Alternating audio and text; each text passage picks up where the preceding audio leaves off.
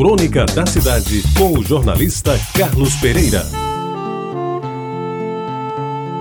Amigos ouvintes da Retabajara, um dia, já faz muito tempo, ainda menino, lhe perguntaram o que queria ser quando crescesse. E ele respondeu de pronto: Quero ser engenheiro. E foi motivo de risos dos presentes aquela cena inusitada.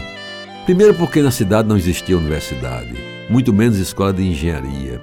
E ele, menino estudante de grupo escolar mantido pelo governo, certamente não teria como chegar lá. Aliás, naquela época, os doutores da cidade eram os poucos médicos formados em Salvador e os advogados formados no Recife. Engenheiro mesmo, parece que por aqui andava um que estava mais para agrimensor do que para engenheiro propriamente dito.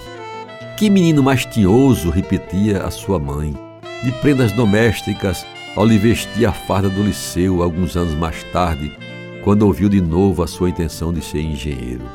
E por que ser engenheiro? Ele mesmo não sabia explicar o porquê daquilo, que parecia um sonho e que dificilmente se tornaria realidade. Mas teimava em insistir que um dia ia ser engenheiro, assim como Carlos Drummond de Andrade afirmara que Carlos ia ser gauche na vida. E, amigos ouvintes, de degrau em degrau, aos poucos foi subindo a escada de sua existência.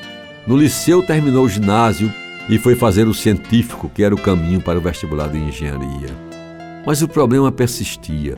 Como fazer engenharia se não havia escola na cidade? Tinha que estudar no Recife, como alguns colegas fariam, mas cadê o dinheiro para financiar tal empreitada? O apurado da venda do pai mal dava para sustentar a família, daí porque se candidatou a emprego público que assumiu quando completou 14 anos. Aí a sorte que o acompanharia por toda a vida o ajudou.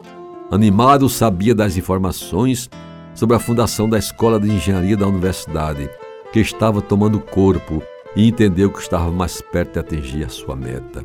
O importante era se preparar bem para o temido vestibular assim como fizera aos 11 anos, quando enfrentou o difícil exame de admissão ao ginásio no Liceu Paraibano.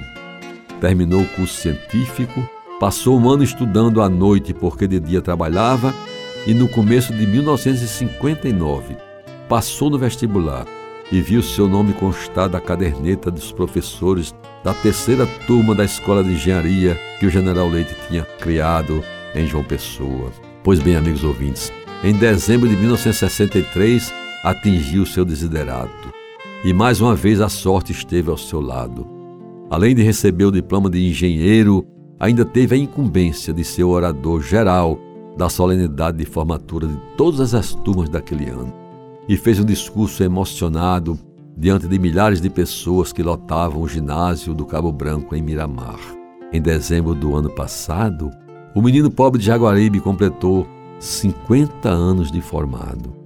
Em engenharia, como era o seu desejo, expressado quase sem querer, quando tinha 10 anos de idade. Hoje, é um homem que, apesar das dificuldades que enfrentou, pode dizer que venceu na vida, embora se considere apenas um engenheiro de obras feitas. Quem é ele? Quem é ele? Esse cara sou eu.